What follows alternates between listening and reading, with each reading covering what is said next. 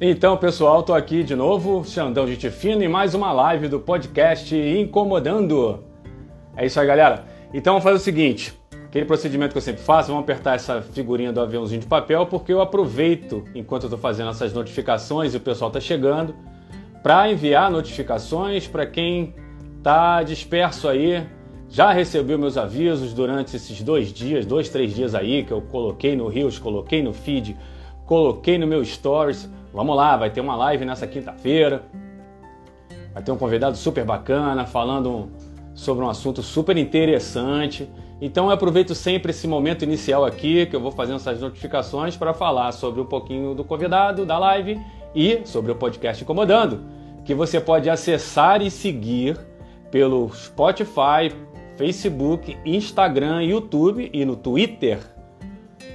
Então todas as lives que eu estou fazendo aqui eu também estou colocando lá no YouTube. E agora, depois delas já estarem expostas né, há um tempo aqui no Instagram, que elas ficam salvas, e lá no YouTube, eu estou transformando tudo em arquivos de áudio e colocando lá no Spotify.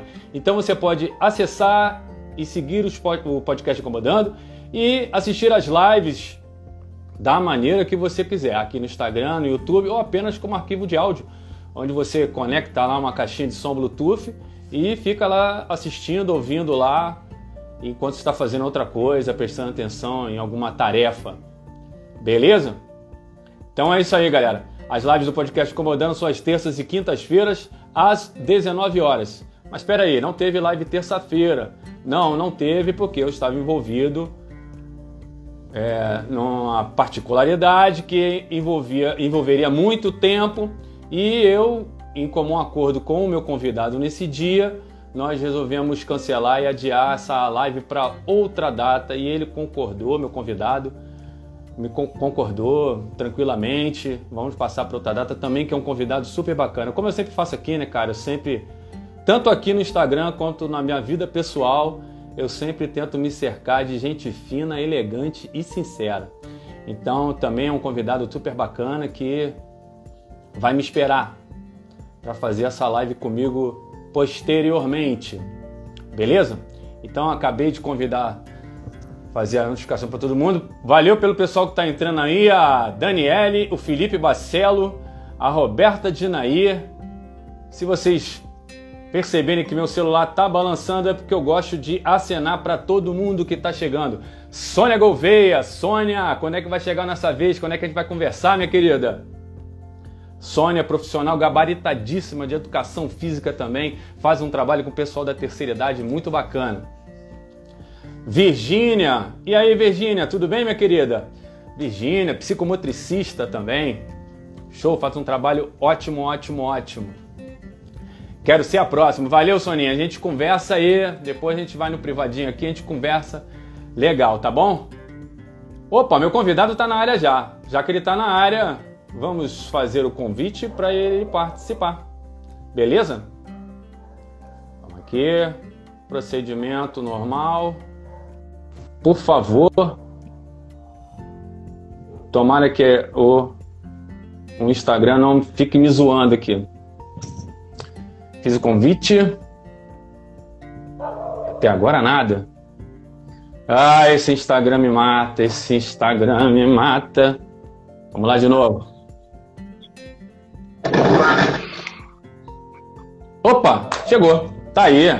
O Instagram me dá um susto. O Instagram me dá um susto, os caras aqui. Deixa eu limpar minha lente, que eu acho que todos desaparecendo aqui. Peraí. Melhorou um pouquinho, eu acho. Tá tudo bem para você aí, então? Tudo ótimo, tudo excelente. Então vamos lá, vamos fazer aquela apresentação para o meu convidado. Eu vou estender aquele tapete vermelho para ele fazendo a apresentação dentro do que ele mostrou para mim. Vamos lá. Natural de Nova Iguaçu, Rio de Janeiro, hoje vive em Rennes, na França. Com formação em marketing, tem especializações em gestão estratégica de negócios e em neurociência comportamental. Também ator, atuou em inúmeras peças, entre elas a montagem de O Mágico de Oz, encenada totalmente em inglês. Em 2015, começou formalmente sua carreira de escritor quando publicou Senhor Vilela, Meu Amigo Imaginário, um conto erótico gay escrito 10 anos antes. lançou mais duas obras, O Rinoceronte Frederico e Enquanto Ela Desenhava. Em 2021, esse rapaz talentosíssimo, poliglota, ingressou para a Academia Internacional de Literatura Brasileira. Seja muito bem-vindo, Hugo Luminato. Obrigado, obrigado pela, por esse tapete vermelho. Primeiro eu queria perguntar se estiver rolando algum eco aí, o pessoal me fale, porque eu tô sem fone e às vezes quando a gente tá sem fone nas lives, rola um eco pra quem tá ouvindo. Tá legal pra ti, Xande? Pra mim tá tranquilo. Beleza, se o pessoal estiver ouvindo aí falar que tiver com eco, eu boto um fone, não problema nenhum. Bom, muito obrigado. É, preciso nem mais falar nada sobre mim, eu adoro, porque eu sou péssimo para poder me apresentar, então você já me apresentou. É, bom, se minha voz falhar um pouquinho, né, eu queria aproveitar, né, começar essa live, né, é, deixando aqui, por exemplo, todo o meu obrigado aos cientistas, aos cientistas, obrigado ao pessoal da vacina, né, eu, nesse momento, estou positivo para o Covid-19, né, e, assim, graças à vacina, graças a estar vacinado três vezes, uh, estou, assim, com pouquíssimos sintomas, e isso, sim, merece um salve à ciência. Tive dois dias mal, e depois já, comecei, já estive muito melhor. Então, um, um, um Viva Vacina, um Fora Bolsonaro, e a gente conversa. Parabéns para você que está vacinado, para todo mundo que está se vacinando, também sou a favor da vacina. Independente de posicionamento, o que, que, a, que a pessoa acha, que acredita ou não acredita, eu acho que a melhor saída é a vacina. Eu, Alexandre, beleza? Quem que achar o contrário, cada um na sua onda, cada um na sua prancha, como diria Zeca Pagodinho. Beleza? Hugo, a live começou, então vamos partir logo para as perguntas, para ficar legal? Vambora. Seguinte, Hugo. É... Você, a carreira de ator, tá um pouquinho estacionada? Tá suplantada pela carreira de escritor no momento? Então, eu, na verdade, desde sempre eu sou, eu sou ator, né? Assim, comecei por, comecei por vontade, sempre tive vontade de ser ator mas nunca tive aquela, aquela todo o impulso ou as possibilidades que, que eram assim, é, que são necessárias para uma carreira bem, é, é, digamos, pavimentada com relação ao, a, a, ser ator. Mas tive muita sorte, porque assim, na minha escola, só para você ter uma ideia, né, quando eu tinha sete anos, oito anos, a professora fez uma, uma, uma, uma peça de teatro onde ela fazia, criava um bolo. Né? Então tinha os ingredientes, um era açúcar, outro era farinha e eu fui o açúcar. Né? E aí tinha uma outra turminha que eles faziam uma macarronada. Né? E aí no dia, por exemplo, da macarronada, o macarrão faltou, o macarrão ficou doente. Eu cheguei na professora, professora, eu sei a falar do macarrão. E falei fala toda do macarrão. Eu sou o macarrão, que Deus Então assim, desde pequenininho, nessas coisas mais bobinhas, eu trabalhei como, como, como ator. Né? A última peça que eu, que eu apresentei foi em 2020 18. então tá um pouquinho estacionado nesse sentido, sim. Uh, tenho mais trabalhado como, como escritor nos últimos anos. Mas a chama tá lá. A chama tá sempre lá, a chama de artista, né? Tá sempre lá. É, só um avisinho para a galera aí que por causa da conexão na internet, que a gente depende muito da conexão na internet para fazer uma boa transmissão, pode rolar um delay entre mim e o Hugo. Às vezes eu falo uma coisa, ele demora para entender e vice-versa, tá, galera? Então, eu não quero cometer a indelicadeza de algum momento eu estar tá atropelando o que ele está falando, porque justamente às vezes eu acho que ele acabou de falar e eu quero entrar, tá bom? Mandar um recado aí, um abraço aí para André Araújo, Viviane Speck, Felipe Bacelo, a galera que está entrando aí, está dando aquela moral aqui na live, está assistindo. Muito obrigado e prestigiando aí o nosso convidado, que é o Hugo Luminato. Hugo, mais uma perguntinha para você. É, galera, lembrando também, Ó, o Marcelo Leandro que entrou aí agora. Lembrando que vocês podem fazer à vontade perguntas aí para o Hugo. Ele está aqui para responder qualquer dúvida que vocês tenham que apareça pelo meio do caminho, tá beleza? Eu tenho as minhas perguntas, eu tenho meu balaio de gatos aqui, que eu sou um cara curioso por natureza, então eu já faço as minhas perguntas, mas quem quiser fazer, fique à vontade, o Hugo tá, Hugo tá aqui de coração aberto para responder todo mundo. Vamos lá, Hugo. Senhor Vilela foi escrito quando você tinha 14 anos.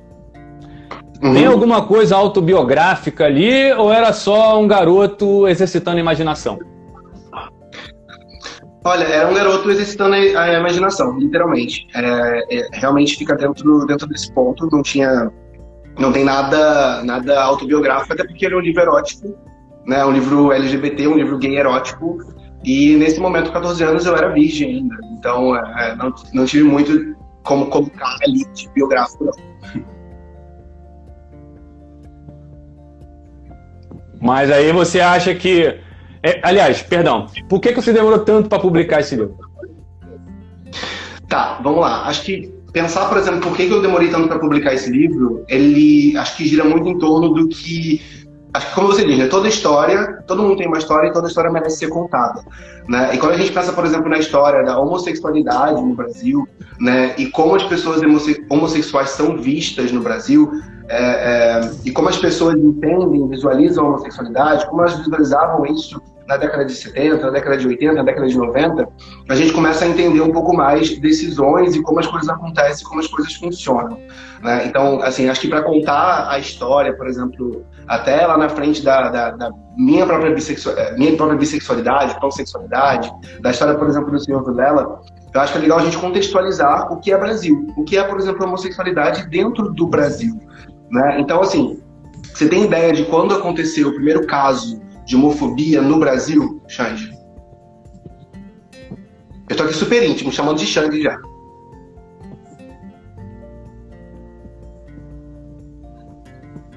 Ah, tá. Tudo bem. É, as suas outras obras, o Rinoceronte Frederico e Enquanto Ela Desenhava, qual é, assim, a, é, qual é a temática das obras? Estou falando no sentido de enredo. Faz uma resenhazinha pra gente aí.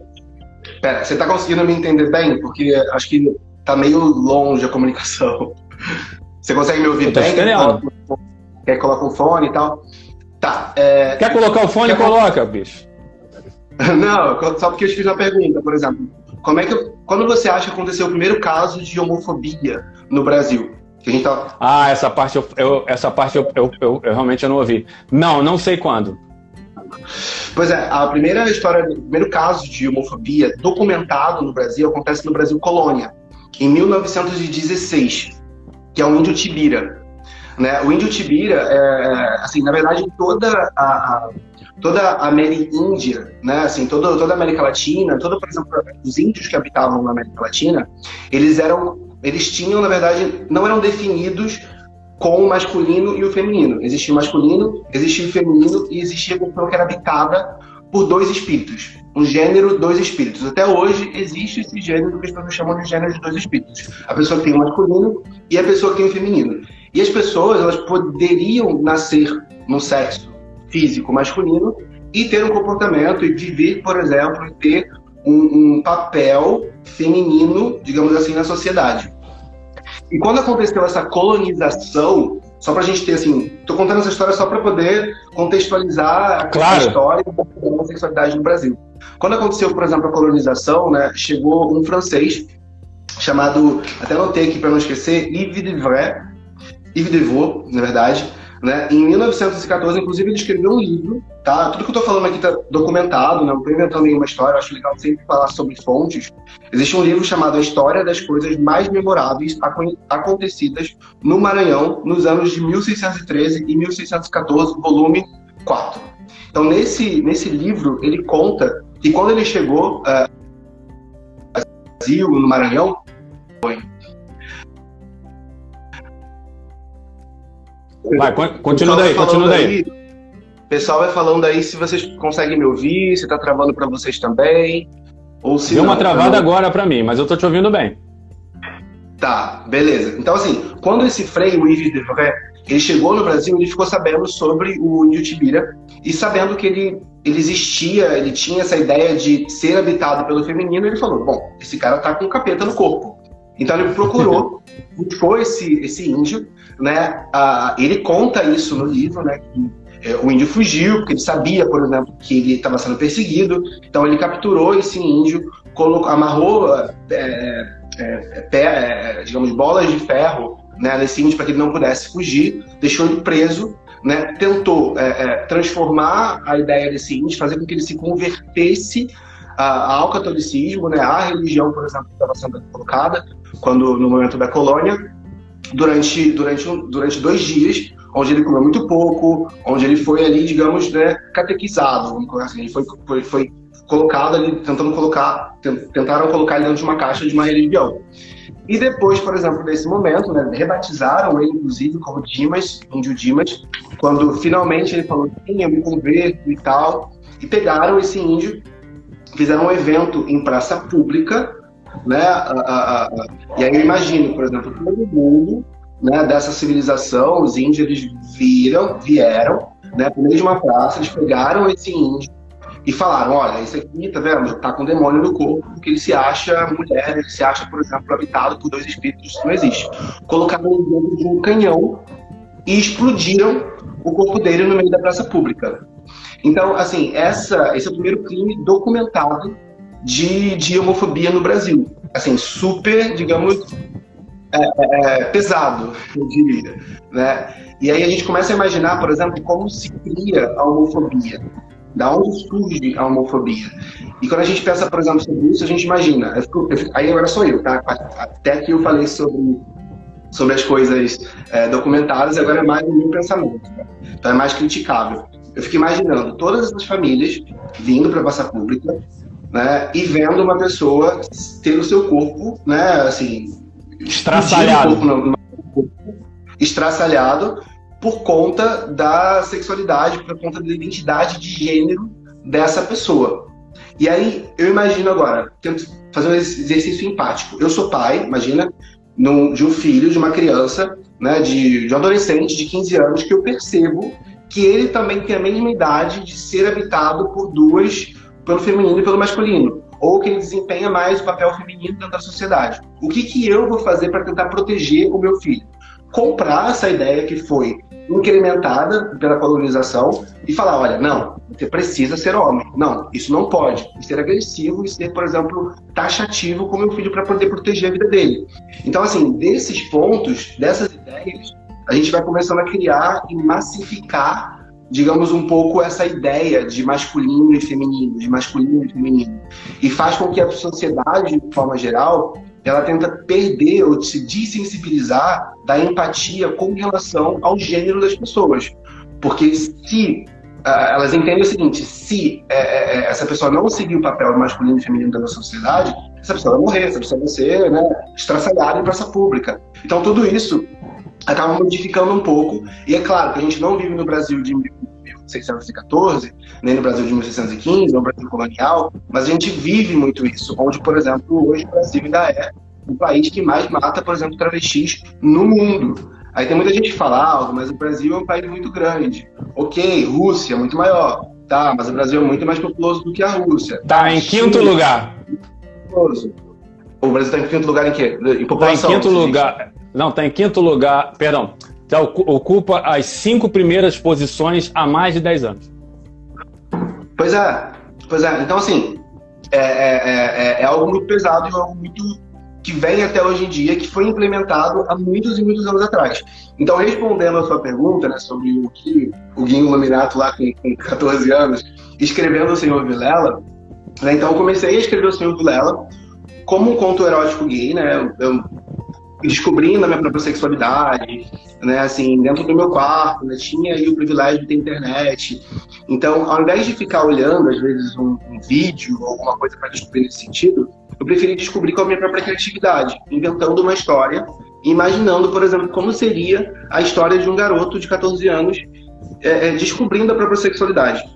Então, fazendo aí uma, uma descrição do que é o livro, é um livro onde um garoto de 14 anos, quando ele está é, é, é, andando no pátio da escola, ele encontra um caderno do lado de uma lixeira e ele começa a olhar para aquele caderno como se fosse um amigo, que ele não podia falar sobre é, nada do que ele sentia.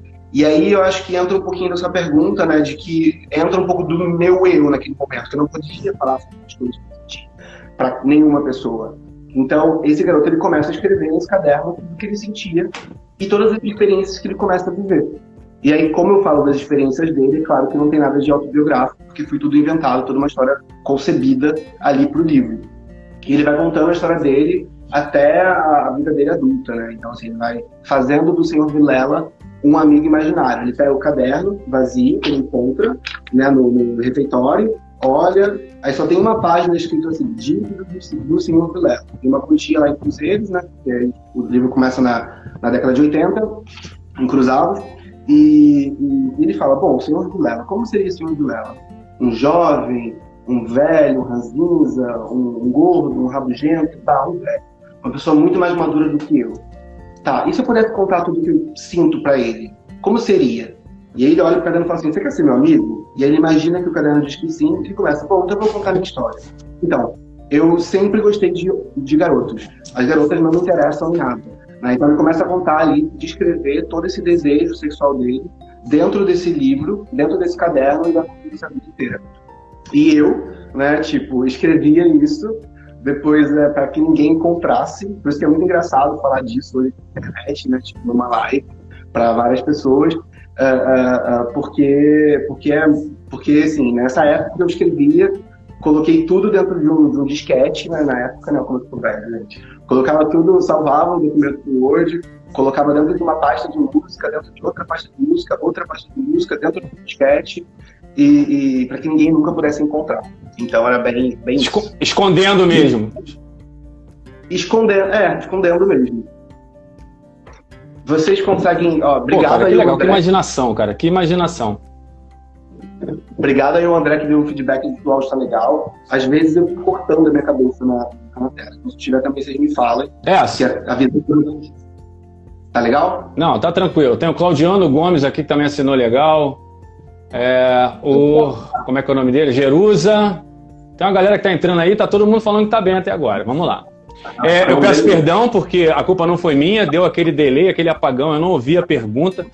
E por que eu não ouvi a pergunta? Abriu essa lacuna e você deu essa explicação maravilhosa aí. Aí agora, eu acessando o meu HD aqui, eu me lembrei que eu assisti uma entrevista do Rafinha Bastos, no podcast do Rafinha Bastos, uma artista lá, uma, uma, artista LGBT, que eu não sei o nome, ela, me, ela contou essa história, exatamente essa história aí do índio que foi explodido em praça pública. É, tô errado? É, é isso mesmo? É, eu não sei qual artista que você está falando. Se você falar o nome da artista, talvez eu lembre. Ah, é Von, Von não sei o quê. Eu não, eu não ah, entendi muito bem. A é Rita, Rita Von, Rita Von, é, ela é a performer. E ela contou essa história. Ela contou essa história lá no Rafinha. Foi muito legal. É justamente isso que você falou. Foi o primeiro caso de homofobia datado no Brasil. Muito legal. Então, o senhor Vilela não tem nada de autobiográfico, foi um menino exercitando a imaginação e liberando é, tudo que estava guardado dentro dele, dentro do Hugo. E, antes de, antes de você preencher essa lacuna aí, eu tinha feito essa pergunta, né? Quais são as temáticas das suas outras obras, que é o Rinoceronte Frederico e Enquanto Ela Desenhava, no sentido de enredo, para você fazer uma resenhazinha para a gente aí. Então, o, o, meu segundo livro é o Rinoceronte Federico. Ele fala muito sobre, ele fala sobre a saúde mental das crianças. É, eu, como sou neurocientista, eu vejo que hoje em dia existem muitos estudos, muitas coisas que falam sobre a saúde do adulto. Terapia para os adultos. É, é, e é claro né, que faz muito mais sentido você fazer terapia com o adulto, que é o adulto que tem um problema para tratar. Né? Uma criança, normalmente, ela precisa ser bem assim assessorada pelos pais para que elas não tenham um problema. Mas pensar e falar sobre saúde mental da criança é educar os pais para entender que eles têm uma responsabilidade muito grande enquanto pais para que não exista um problema lá na frente para essa criança, para que essa criança não tenha aí um, um distúrbio neurológico, ou para que essa criança, caso ela tenha um distúrbio neurológico, não seja algo que seja tão grave na vida dela no futuro. Então, uh, uh, uh, o Rinoceronte Federico ele fala sobre isso nas entrelinhas, também, por exemplo, narra, junto com, com, com, com a história do ciclone Idai, que aconteceu na África em 2019, foi no momento que eu estava escrevendo. Aconteceu o ciclone, eu coloquei o ciclone dentro do livro também, por mais que seja um livro de fantasia. E ele conta a história de um menino que ele, que ele viaja, né, ele se muda para Moçambique com a mãe, e lá acontece o ciclone Idai, e ele é levado para o mundo mágico, com rinocerontes que falam, né, com, com um macaco. Que bacana! E um pássaro muito maluco que vai deixar a cabeça dele bem, bem loucona, assim. E enquanto ela desenhava? Tá, já. Já o Enquanto Ela Desenhava, ele é um livro que é um conto, na verdade. É um conto que eu escrevi É um conto que eu escrevi durante uma viagem uh, em Mont Tremblant, uh, Chamonix Mont Blanc, perdão, Chamonix Mont Blanc, uh, numa montanha aqui na, aqui na França. E ele é um, conta a história de um cara que, um adolescente, né, que acaba de começar a, a universidade e tem vários problemas financeiros, tipo, de, de personalidade, de tudo, e ele se vê muito confuso com um monte de coisa. Qualquer coisa que eu falar sobre esse livro é muito spoiler, porque é um livro muito curtinho, né, um livro de 70 páginas. Não, não, não precisa então, dar spoiler. E encontrarem sobre ele. Mas é um livro bem chocante, assim, vamos dizer. Eu tô aqui com Adam Matos, que com certeza é teu amigo, falando que deu o senhor Vilela para um amigo dele hoje. E tá mandando um forte abraço para você. Boa Grande noite aos dois, mas principalmente ao meu amado amigo Hugo. Valeu, Adam, valeu mesmo. Vamos lá, Hugão. É, como eu falei para você, eu gosto de passear no perfil dos convidados para poder tirar um material legal. E eu passeando pelo seu perfil, eu vi duas declarações suas. Uma, você se dizendo bissexual, e depois outra, você já afirmando já que era pansexual. Existe uma evolução de um para o outro? Aliás, você poderia definir o que é um e o que é outro? Então, eu até fiz um vídeo recentemente sobre isso, você deve ter visto lá aí no meu perfil. Maravilhoso. É, os, dois, os, dois, conceitos, eles, eles são bastante parecidos, mas não são a mesma coisa. Bissexual são bissexuais são pessoas que podem se interessar emocionalmente ou sexualmente por pessoas de mais de um gênero, né? Então, assim, é, é, digamos que como bissexual posso, pode ser que eu só me interesse por homens e mulheres cis. É um exemplo de bissexual, é um exemplo clássico de bissexuais. Mas eu também posso me interessar, por exemplo, por pessoas trans, por pessoas a gênero, com pessoas de gênero fluido, eu posso me interessar por todos os gêneros, inclusive. Porque a definição é uma pessoa que pode se interessar por mais de um gênero. Já a pessoa pansexual é a pessoa que explicitamente diz que ela pode se interessar por qualquer gênero.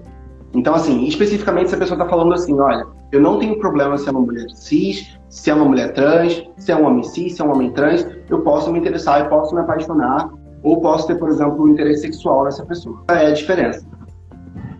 E aí você bem disse, né, Xande, que, que, que eu falei que eu sou bissexual, e eu falei também, por exemplo, que eu sou sexual, porque, na verdade, é como eu disse, né, como eu até mostrei no vídeo, eu tenho aqui na minha sala, eu na sala agora, a bandeira, a bandeira da bissexualidade, ops, eu tenho a bandeira da bissexualidade, porque eu acredito que, assim, eu sou uma pessoa bissexual, entende?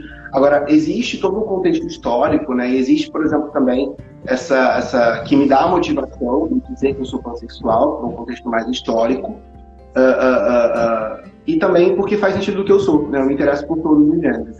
Mas não quer dizer que eu não seja bissexual, porque bissexual também é se interessar por mais de um gênero. Então eu meio que sou os dois, de qualquer forma. Não tem problema com a definição nem de, de, de bissexual, nem de pansexual. Justamente por isso você pode ver os dois e vai continuar vendo né?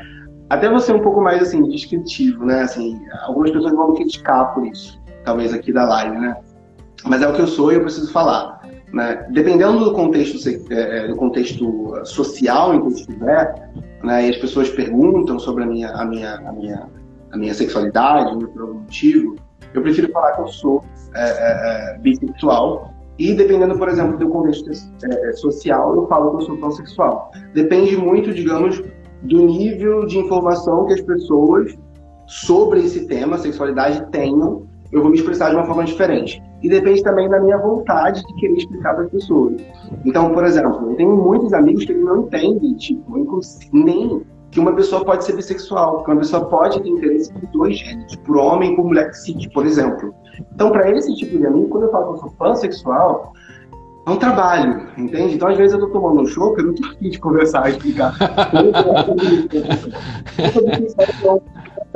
entende? E aí, quando eu tô num grupo, por exemplo, que entende que e eu falo que eu sou bissexual, aí a própria pessoa me corrige. Não, mas isso é pansexual, isso não é bissexual. Aí eu falo, não, também é bissexual. É, então, assim, é, é, muito engraçado tudo isso. E no meu caso, né, assim, é, tem muita gente que, que também critica um pouco isso, mas bissexualidade é um pouco um termo guarda-chuva, né? Assim, que estaria dentro a pansexualidade, né? Porque uma pessoa uh, que é pansexual, ela é obrigatoriamente também bissexual, porque é uma pessoa que pode se relacionar com mais de um gênero.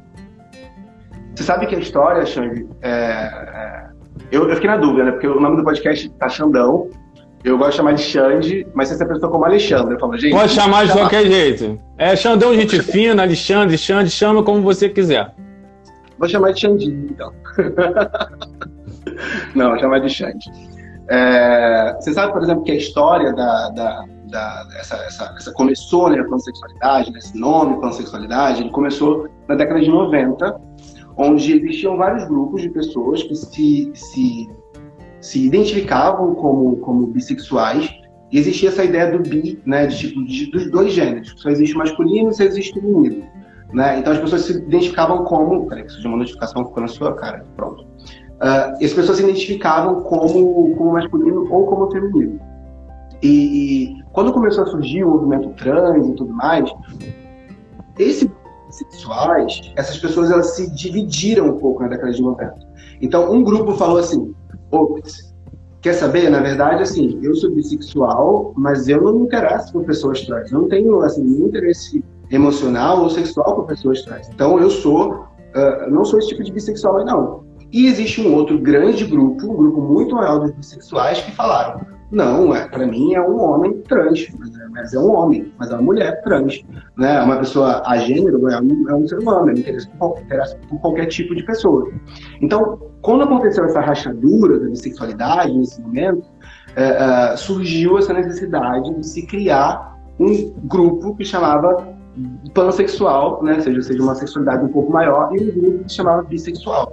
Então, na década de 90, é, é, assim, eu conheci várias pessoas da, da, da, década de 90 e tudo mais, a história ela é, ela é construída através de relatos, e elas falavam que se uma pessoa falava, se identificava como pansexual, ela estava envolvendo, né, tipo, a comunidade trans, assim, é, dizendo que se interessa pela comunidade trans, sexualmente, emocionalmente.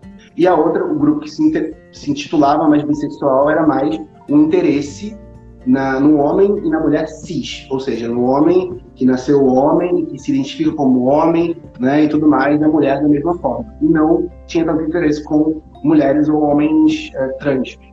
Então, nessa época, existia uma divisão muito grande. Hoje, talvez não exista essa necessidade tão grande de diferenciar uma pessoa de bissexual e pansexual. Então, fica mais um contexto e a forma como você quer se comunicar. É claro que existem muitas pessoas, está falando da década de 90, né? Eu sou da década de 90, apesar de né, sair da década de 90 com 9 anos, então não estava ainda nesse meio, nesse, nesse, nesse bolo aí de, de definir, entender como isso acontecia, mas é, é, é, é, o termo pansexualidade não vai desaparecer nem tão cedo e eu acho que é muito necessário fica fica mesmo um contexto uh, uh, mais de como você quer se expressar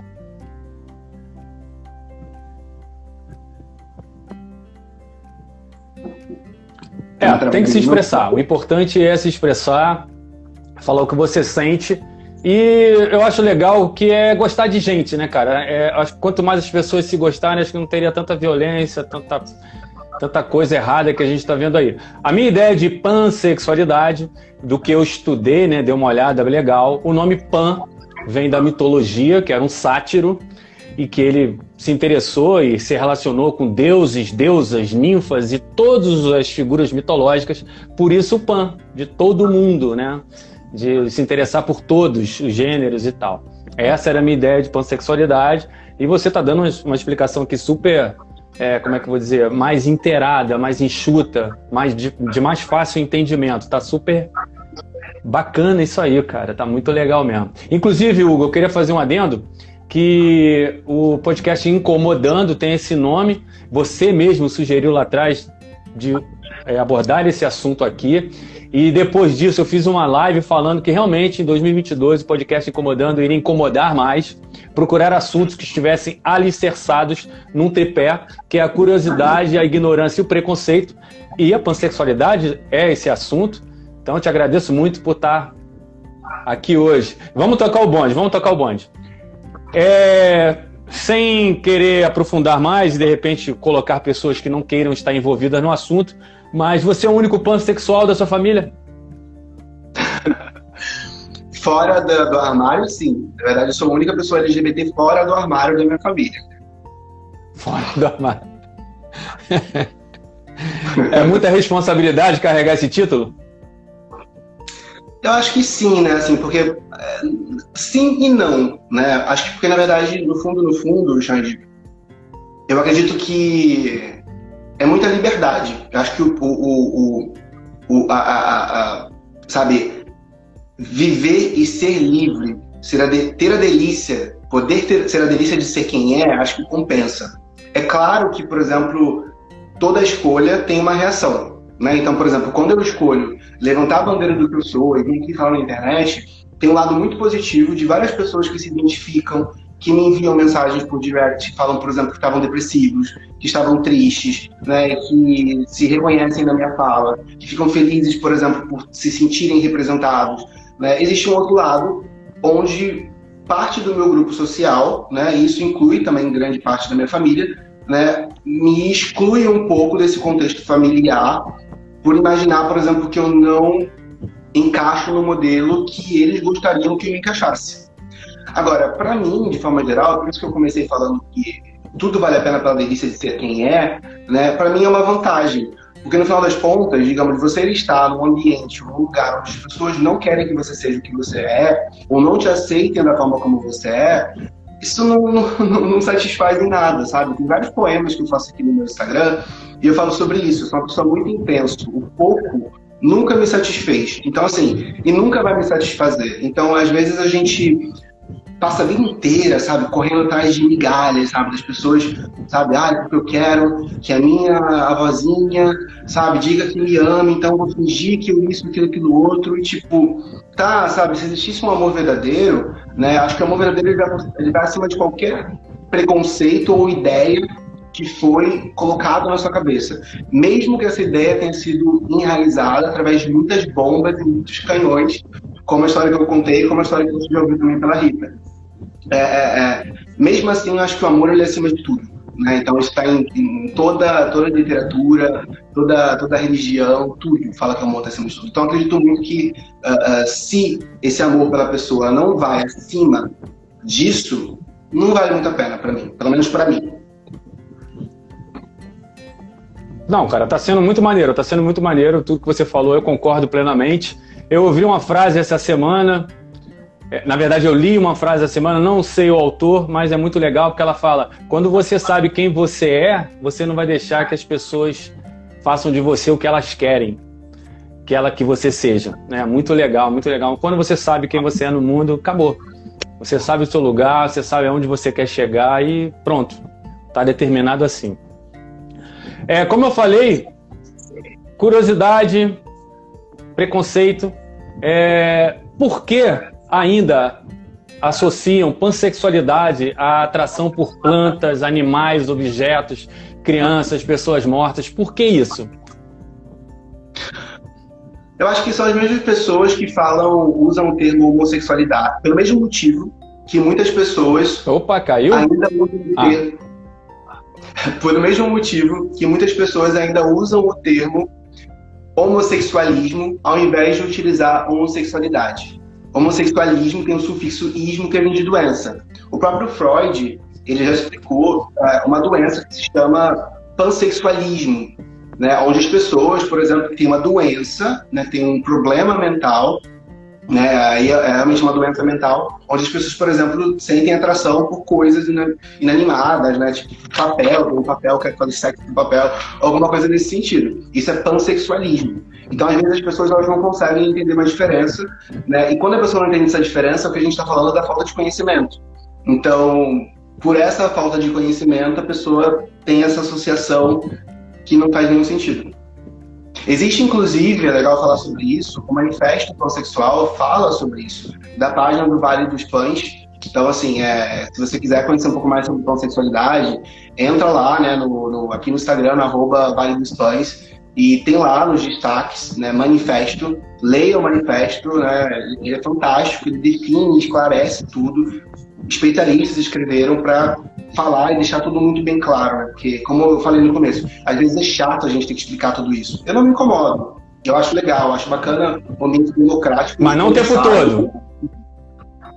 Sim, mas às vezes, como eu falei, né? Às vezes numa mesa de bar você, ah, quer saber? Não, não vou, não vou puxar esse assunto não, porque eu, hoje eu quero só beber meu shopping e ficar tranquilo. É, porque tem gente que é toda hora quer que você explique, toda hora, toda hora. Peraí, gente, toda hora também, deixa o cara viver, cara. Ele já, já tá falando para todo mundo, ele tem a rede social dele, onde ele se expõe plenamente ali, pô, para de encher o saco do cara, deixa ele beber o choppzinho dele lá tranquilo, um vinhozinho, comendo um fundi. é difícil, cara. Eu tô aqui com a Paladares da Claudinha, amar verdadeiramente é exercício de acolhimento. Camila Bispo também, um abraço. É, no início, o conceito foi apresentado como definição deturpada, falando a Claudinha, é, o Paradares da Claudinha, falando sobre a pansexualidade. Muito obrigado a todo mundo que está acompanhando aí.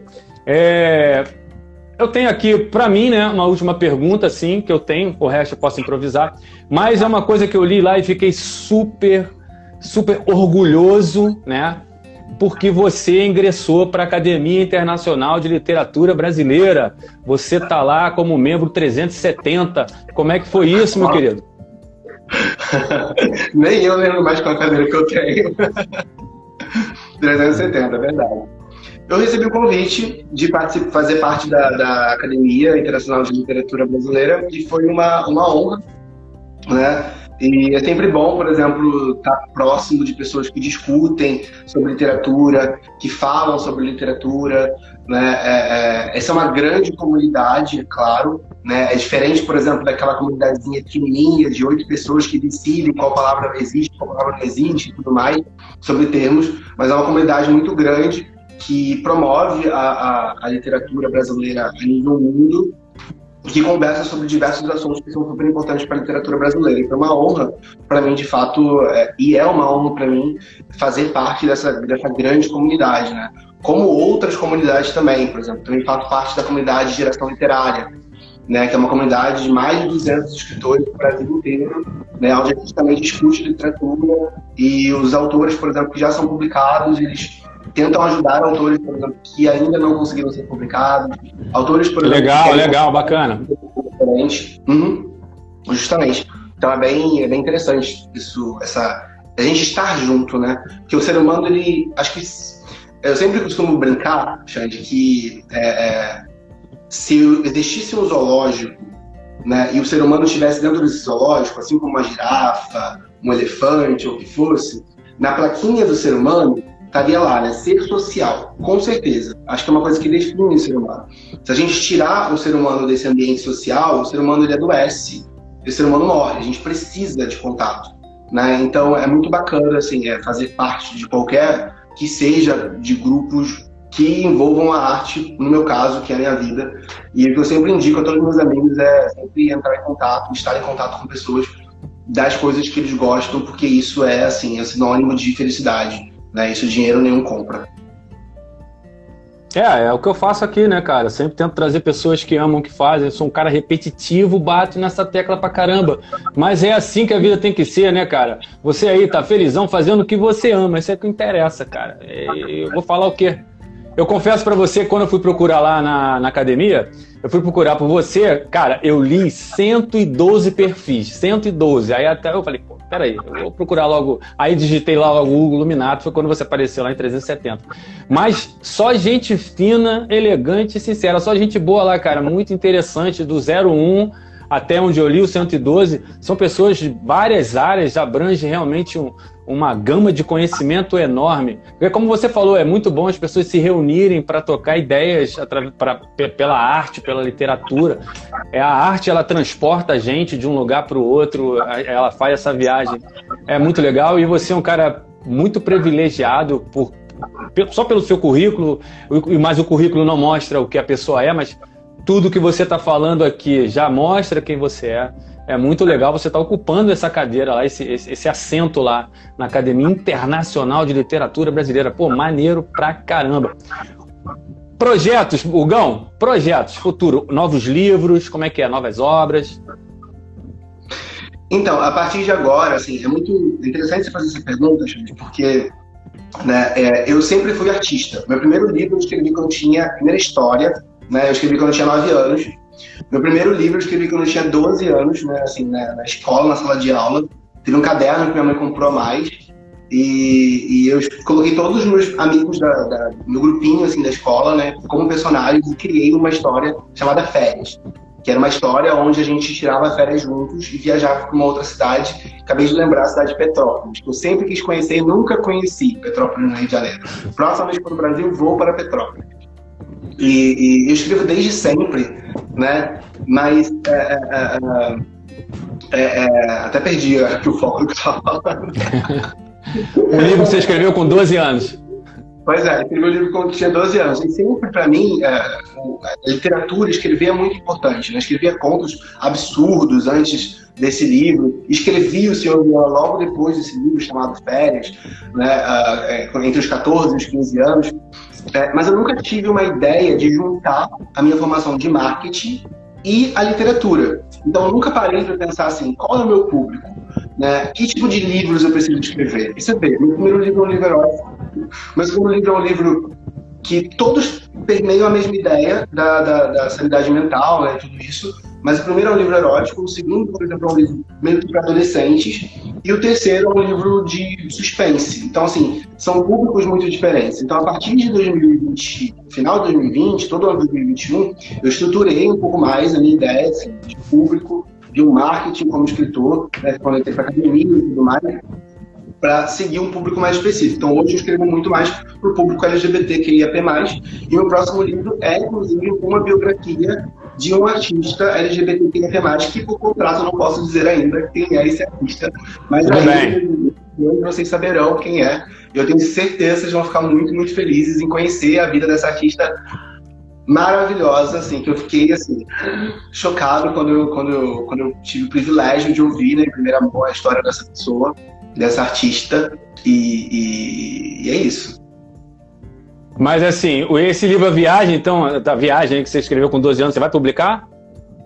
Não, não, não, não, não, não. É só porque eu, eu sempre conto histórias muito longas, né? Então, assim, é, quis dizer que desde sempre eu escrevo, resumindo, né, em poucas linhas. Desde sempre eu escrevo, mas eu nunca tive um foco muito grande, né? Falando em futuro, a partir de agora, eu tenho um foco mais específico, que é escrever para o meu público, que é o público mais LGBT, que, que LGBTQIAP+, e pessoas uh, que estejam abertas a entender um pouco mais sobre ciência, neurociência, e envolver junto com, com, com a questão da sexualidade. E o meu próximo livro, respondendo de forma direta, o próximo projeto é essa biografia desse artista, claro, LGBTQIA+, uh, uh, que vai ser lançado aí agora na metade de 2022. Então, então temos esse, esse projeto. Temos esse mistério aí da biografia que você está escrevendo, beleza, cara. LGBTQIAP+, é isso? LGBTQIAP+. É, dá só uma rapidinho, fala só pelo menos as últimas três siglas, que eu não sei o que, que significa. As últimas três letras? Uma é. L, G, B, T, Q, I, A, P, mais. Vou até colocar aqui para poder ir na, na, na regra é. certa. L, lésbicas, G, gays, B, bissexuais, T, transgêneros, Q, queer, I, intersex, uh, A, assexuais, P, pansexuais. Beleza. E o mais é quem vier pelo caminho. O mais são as outras, são é o restante da comunidade que a gente agrega. Hoje fala-se muito na ideia do LGBT+. Né? eu continuo usando LGBTQIA+, que é onde vai ter o pansexual e para. Então é uma coisa meio narcísica da minha parte, né? meio, meio narcisista, mas enfim, né? é, tá valendo. Gente, reparem, atentem bem que ele falou para o restante que a gente apoia, não falou o resto, tá? Porque tem gente começa a criar caraminhola na cabeça aí. certo? É, Hugo, estou vendo aqui que a gente tem cinco minutinhos para o final da live. Eu gostaria muito que você fizesse as suas considerações falando sobre o que você quiser. Tá livre aí.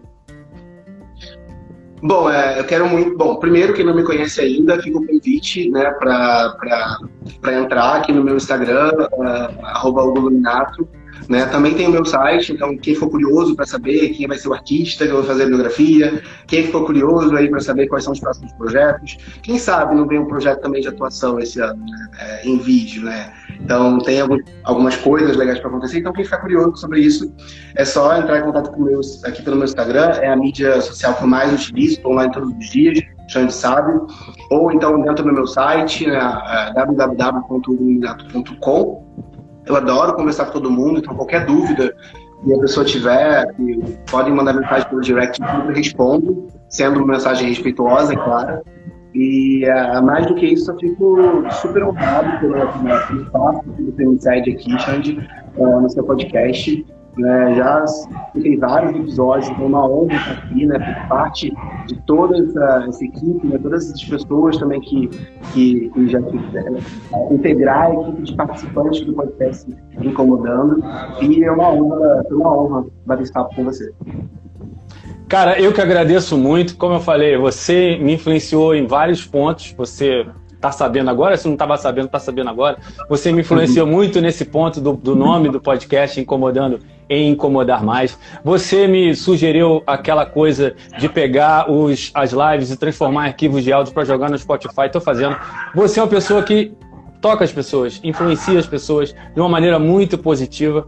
E o principal, cara, você gosta de gente. A gente tem que gostar de gente, tá? Eu te agradeço muito, Hugo, por estar participando dessa live hoje, que eu estava esperando muito, muito mesmo para você participar, porque era uma coisa que eu tinha curiosidade, é uma coisa que eu tô querendo abrir minha cabeça para muitas coisas. Você tem o quê? 25 anos? Você tem idade de ser meu filho?